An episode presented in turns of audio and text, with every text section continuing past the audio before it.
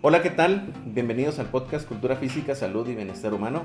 Soy Oscar Núñez Enríquez de la Universidad Autónoma de Chihuahua y el día de hoy tendremos como invitado al doctor Aldo Hernández Murúa de la Universidad Autónoma de Sinaloa, el cual nos viene a platicar su experiencia de una de sus publicaciones titulada Efectos de un programa de entrenamiento físico de 16 semanas sobre el peso, el índice de masa corporal y la aptitud física en cadetes. Este artículo fue publicado en la revista Andaluza de Medicina del Deporte en el 2020 y además comparte créditos con el Centro de Rehabilitación y Terapia Física del Centro de Investigación y Docencia en Ciencias de la Salud de la Autónoma de Sinaloa y el Instituto Estatal de Ciencias Penales y Seguridad Pública también del Estado de Sinaloa. Como hemos estado hablando en anteriores ocasiones, hablaremos acerca de los retos, implicaciones y beneficios que trae esta investigación al mundo de la cultura física, salud y bienestar humano. Doctor, muchísimas gracias por haber aceptado la invitación y bienvenido. Hola, muy buenas, muy buenos días a todos, eh, especialmente a Oscar. Muchas gracias por esta invitación, Oscar, y pues agradecerte.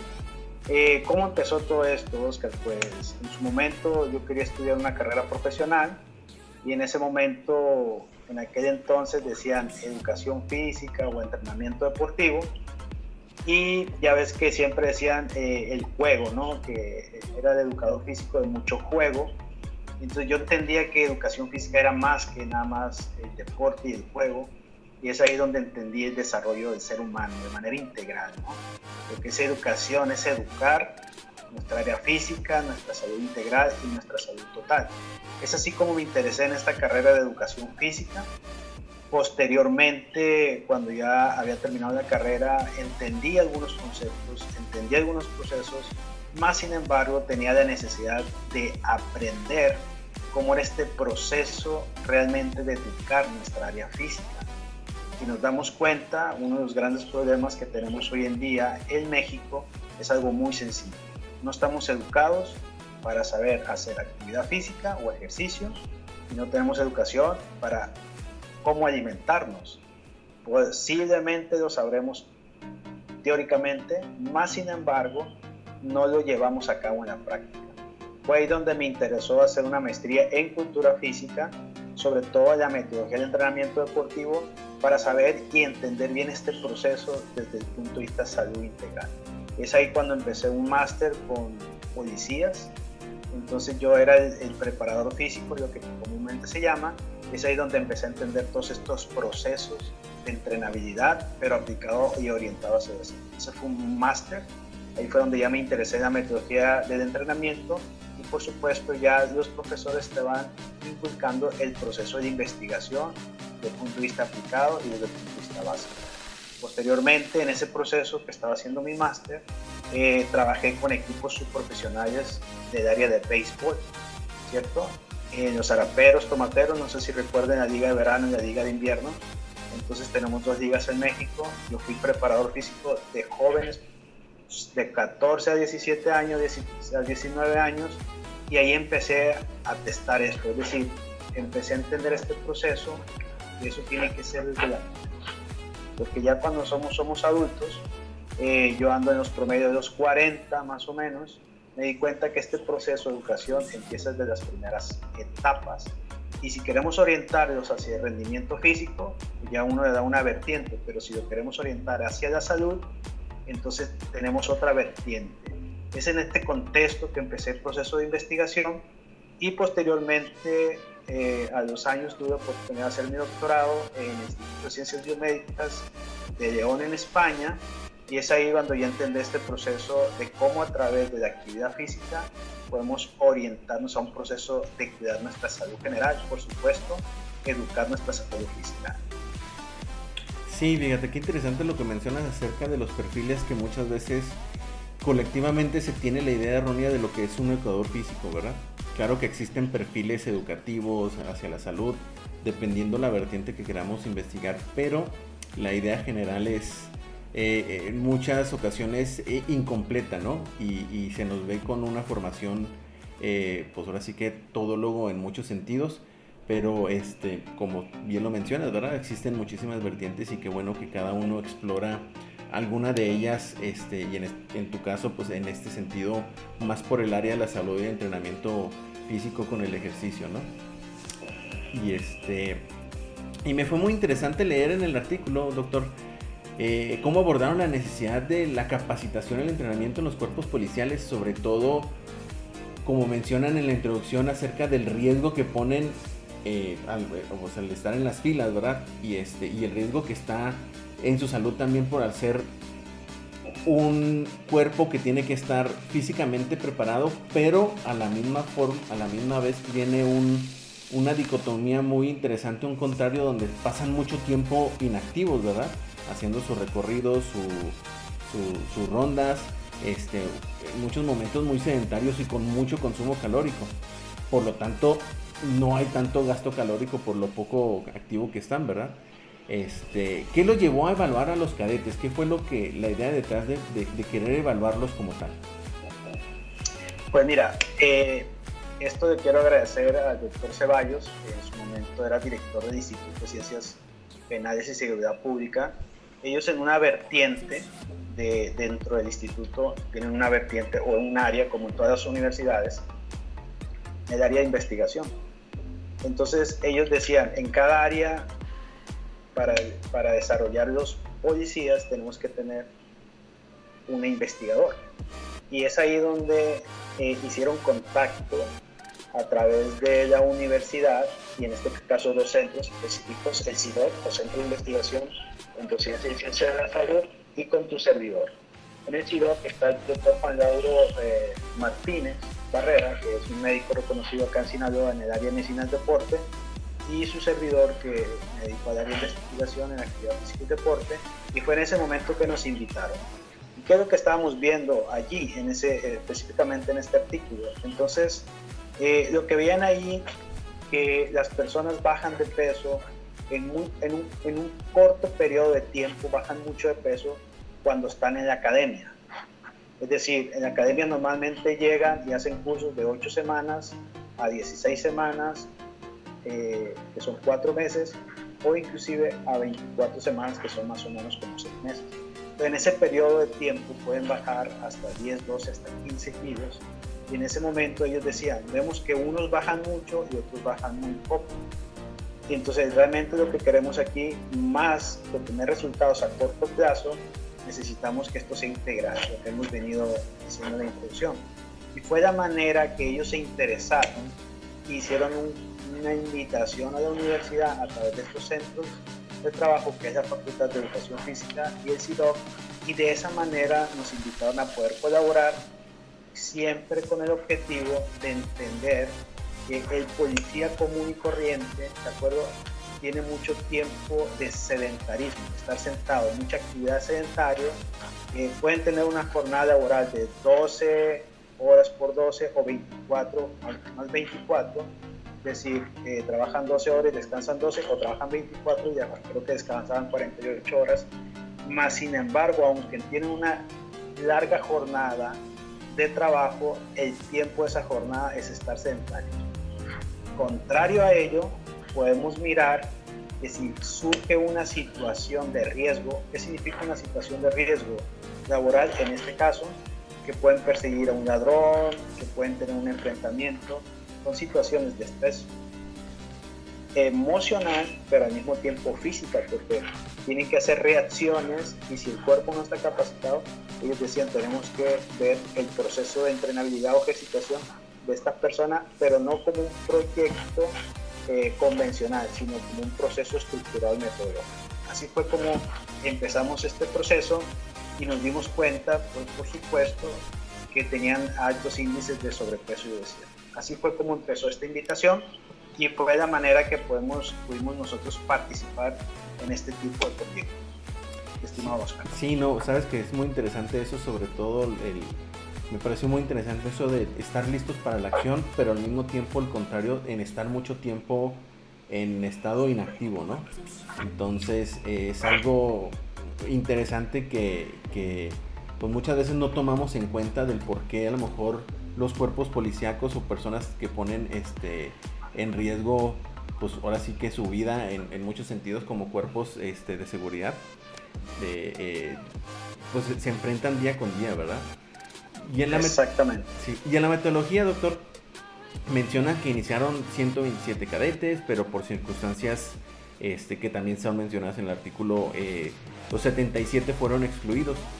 ¿Cuál crees que fue el mayor reto de la exclusión de los participantes y cómo crees que afectó, eh, eh, ahora sí que afectó el, completar esta metodología? En términos de investigación, a mayor número de sujetos, únicamente mejores resultados presentamos. más sin embargo, por cuestiones metodológicas, hay algunos cadetes eh, que llegaban, por ejemplo, a hacer cursos de ocho semanas y que la gran mayoría de los que fueron excluidos fueron, fueron eh, aquellos que hicieron cursos de ocho o, de 12 semanas y no completamos el periodo mínimo que nos habíamos propuesto, que son cuatro meses o 16 semanas.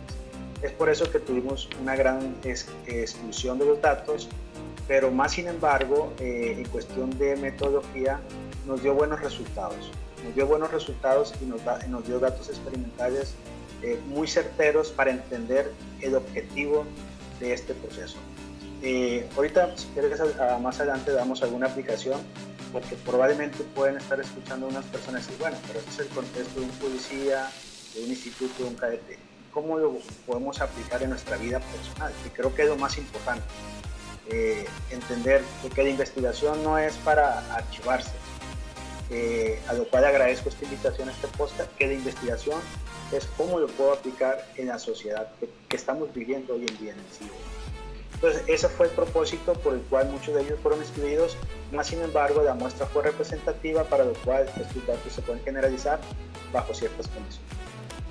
Sí, y, este, y sobre todo, eh, como bien dices, ¿verdad? ¿Cuál es el objetivo eh, detrás y cómo lo podemos traspolar para que sea funcional, ¿verdad? Para la población en general, aunque sea algo en específico investigado, ¿verdad? En la metodología, sí, eh, perdón doctor, y también en la metodología mencionan la aplicación de las pruebas y sobre todo en el diseño de las mismas por, por el tiempo. Eh, en ese sentido, en la aplicación de las pruebas, ¿cuál crees que haya sido el mayor reto y cómo es que lo superaron? Bueno, en este caso, como estábamos en un instituto, entonces eso facilitó mucho, facilitó mucho. Ahí lo que tenemos que inculcar es una cultura de la evaluación. Yo creo que ese es el proceso que muchas veces eh, nosotros vemos muchos institutos, eh, por ejemplo, vemos muchas empresas, por ejemplo, eh, locales en nuestras ciudades, que si nosotros llevamos ese tipo de proyectos, es decir, lo que me gusta a mí de la metodología, de la metodología de investigación es que es metodología, cuando tú llevas una metodología en una empresa, eh, si nos están escuchando, por ejemplo, empresarios que tienen cadenas comerciales, es ahí donde pueden hacer convenios de colaboración en Chihuahua, por ejemplo, eh, con la Facultad de Educación Física y Deporte, para que entonces eh, lleguen los especialistas y puedan hacer ese tipo de diagnósticos de sobrepeso obesidad. Aquí vemos una aplicación dentro del proyecto, porque hoy en día ni siquiera nos estamos dando eh, se podría decir, el interés por, por evaluar mi diagnóstico de sobrepeso y obesidad, que es el índice de masa corporal. Nosotros investigadores decimos que el índice de masa corporal no es el, el indicador más fiable para el sobrepeso y obesidad, porque el índice de masa corporal es la relación de estatura y peso. Y realmente lo que tenemos que evaluar es el porcentaje de grasa para realmente saber qué porcentaje de grasa tenemos. Más sin embargo, por facilidad eh, es más sencillo cuando tienes poblaciones muy grandes, 30, 40, 50, 100 personas. Entonces a partir de ese tipo de evaluación yo ya puedo decir en qué nivel me encuentro y cómo está mi salud desde el punto de vista cardiovascular. Esa, esa es una relevancia de este estudio que se puede aplicar en cualquier otra situación. Entonces, en ese sentido, nosotros lo que hicimos con este estudio, eh, ellos querían saber por qué muchos bajaban mucho, un peso considerable y otros muchos bajaban muy poquito. Y es, cada, cada cuerpo va a responder de una manera diferente. Y lo que tenemos que buscar es que haya resultados positivos. Algo que no se controló en este estudio, por supuesto, fue la alimentación, ¿de acuerdo? Más sin embargo, de acuerdo a los resultados que, tenemos, que hemos obtenido, había personas que podían bajar en cuatro semanas, perdón, en cuatro meses, podían bajar el peso alrededor de un 2,6%, con una desviación, estamos hablando hasta 8 kilos, ¿cierto? Y hay unos que no bajaban nada, ¿cierto? O, aumentaban de peso. Y el índice de masa corporal también bajó aproximadamente un 3%. ¿Qué aplicaciones podemos dar a esto? ¿Cómo unos suben mucho y otros bajan poco? Estamos hablando de policías eh, en formación, ¿cierto? Entonces es ahí donde la investigación nos da unos datos más exactos y nos explica el fenómeno por el cual ellos están pasando. Entonces, si aunado a esto vemos las grandes jornadas laborales que tienen, entonces en ese, en ese proceso se tiene que hacer un programa bien estructurado para que la persona no solamente se ejercite, porque son dos cosas diferentes. Una cosa es la ejercitación o la mejoría de la aptitud física o la condición física y la segunda es el bajar de peso. Hay estudios internacionales en este tipo de población que no bajan de peso. ¿Por qué se debe a ello? Porque no se controla la alimentación. Entonces, en ese sentido, ahora, tras volado a una persona común y corriente, es decir, la sociedad en general. Muchas veces nosotros nos proponemos bajar de peso, que eso fue lo interesante de este estudio. Nos proponemos bajar de peso en cuatro meses, en tres meses, en seis meses, pero después lo recuperamos. Y es ahí donde ya no es integral o, es ahí donde vemos que realmente a corto y mediano plazo podemos tener beneficios, pero a largo plazo, es decir, yo estoy subiendo de peso en vez de mantenerme o bajar de peso. No sé si me explico en. Sí, sí, sí. Sí, fíjate, y sobre todo, eh, eh, qué bueno que lo mencionas porque en los resultados algo muy interesante fue que mencionas que eh, hubo diferencias significativas con el grupo experimental en comparación con el grupo control, como lo muestra la tabla 1. Pero sobre todo en el grupo control, ¿verdad? No hubo cambios significativos en ningún sentido, sobre todo en el índice de masa corporal, ¿verdad? Este, como bien lo mencionas, pues puede ser un buen indicador o no, dependiendo también, ¿verdad? La, magnitud o lo que se está buscando como tal, este, como una variable, ¿verdad? Pero dentro de esos, mismos, de esos mismos resultados, ¿cuál crees que sea lo más relevante de este estudio en cuestión de resultados? Aunque ya lo mencionaste un poco, no sé si pudieras extender un poco más. Sí, en términos generales es lo siguiente. Primero, número uno, que no nos tenemos que confiar en que bajamos mucho de peso. ¿Por qué? Porque ahorita están en un proceso, podemos llamar, en este estudio específico son cadetes que están cautivos y todo el día están haciendo ejercicio físico. Y bajan hasta 8, un promedio de 8, 10 kilogramos en 4 meses, ¿cierto? El problema que vimos que después ellos se reinsertan en su jornada laboral y es ahí donde ya no le podemos dar seguimiento. ¿Cierto? Después se invitaban de nuevo, ya en, formación, gente en formación que ya estaba formado, que estaba en los puestos policíacos, más sin embargo no eran los mismos, ya no le podíamos dar un seguimiento. Ahí vemos una, eh, eh, una estructura, tenemos que tener una estructura para dar un seguimiento. Entonces, eso es por una parte, hablando de sobrepeso obesidad. Hablando por otra parte, es el consumo de oxígeno, ¿de acuerdo? El consumo de oxígeno es cuánto mejoramos la condición física. Y el consumo de oxígeno es el aire atmosférico que yo puedo introducir y metabolizar. Es decir, cuánto puedo mejorar mi actitud física, lo que le llamamos hoy en día o lo que está muy, muy en boga, lo que es el fitness, ¿no?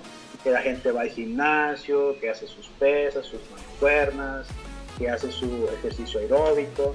Entonces, también aquí tuvimos un buen resultado, que la gente mejoró alrededor de un superior al 20% en, cuatro, en cuatro meses. Entonces, ¿qué es lo más relevante de esto? Número uno, ¿cierto? Cuando yo empiezo un programa para cuidar mi salud, número uno, por supuesto, después de hacer un chequeo de salud general, tengo que mejorar mi componente aeróbico o mi actitud neuromuscular.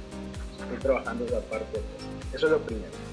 Y segundo, que esto me tiene que llevar a disminuir mis porcentajes de grasa corporal, ya sea IMC, índice de cintura cadera o porcentaje de grasa.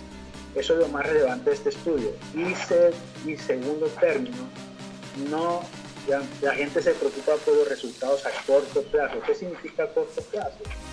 Como vimos aquí, tres meses, cuatro meses, cinco meses, seis meses. No nos preocupemos en tres, cuatro, cinco, seis meses. Nos debemos de preocupar a largo plazo. Es decir, superiores a seis meses, un año, dos años y tres años. Si yo, por ejemplo, ahorita estamos en julio, yo voy a empezar un programa de actividad física y no me tengo que preocupar en los primeros 3, 4 meses. La gente se alegra, dice, ah, ya bajé de peso, 2, 3 kilos, 4 kilos, sí. Pero si en diciembre, que vienen las fiestas, que vienen las posadas, que vienen esto, y entonces en vez de, aproveché estos 3, 4 meses, pero en diciembre viene eh, el, el el descanso, y voy a comer, todo lo que comemos aquí en la cultura mexicana y, esos 2, 3 kilos ya los, los, recuperé y en enero estoy con 2, 3 kilos arriba. Entonces, esas son las cosas que muchas veces no comprendemos y digo, ah, bueno, ya en enero voy a empezar la dieta, vamos a dieta. Entonces, estos son datos muy específicos, pero ya aplicados en nuestra sociedad, hoy en día tenemos que ver que tengo que llevar un proceso de monitorización, ¿ok? Me voy a programar a 3 meses, 4 meses 2-3%, voy a bajar 2 kilos y ahí me voy a cuidar, ahí me voy a mantener.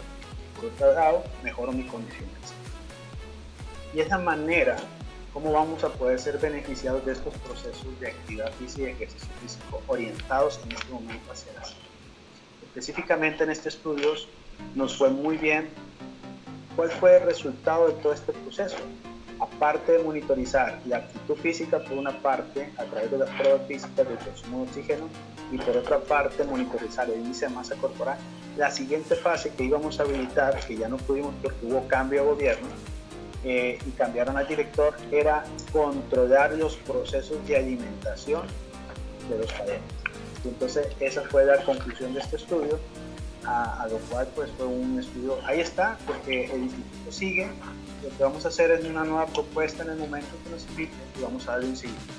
Estamos, yo recuerdo en aquel entonces el coordinador del Instituto de Investigación había, estaba habilitando unas tarjetas de, así como de presentación para que la gente ya supiera cuánto consumir y ya el proceso era natural el proceso de ejercicio cuando están en la academia. Juan, eh, ¿cómo ves? No, no, excelente, fíjate, muchas gracias. Y sobre todo, fíjate cómo lo mencionas también en la conclusión de la discusión, ¿verdad? Este, donde se demuestra que 16 semanas sí tuvo efecto en los cadetes, pero claro que pues hay que considerar las variables que, que tú bien nos mencionas, ¿verdad? De que muchas veces dejamos y pensamos que, eh, bueno, lo voy a volver a recuperar.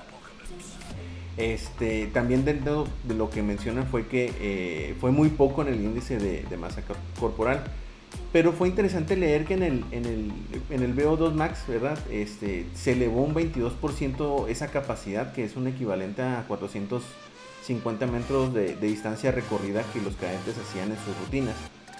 ¿Qué crees que sea lo más relevante que este estudio aporta al mundo de la cultura física, salud y bienestar humano?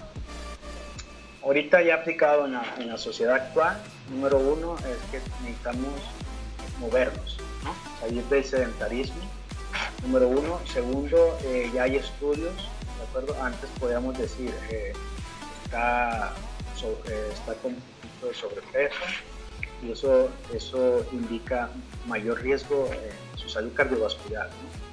Hay estudios ya hoy en día que personas con mayor nivel de sobrepeso, obesidad, gozan de mejor salud clínica, por así decirlo, que personas que están en mejor nivel de sobrepeso, obesidad pero que nunca han hecho ejercicio físico. ¿sí? Porque una cosa es la variable eh, de composición corporal y otras son las variables bioquímicas o clínicas de salud. Entonces, hoy en día hay una tendencia fuerte hacia ello, eh, es decir, no, tener sobrepeso o obesidad significa eh, gozar de menor riesgo, ¿ok? Y entonces eso es muy importante, porque es mejor tener sobrepeso y condición física, ¿cierto?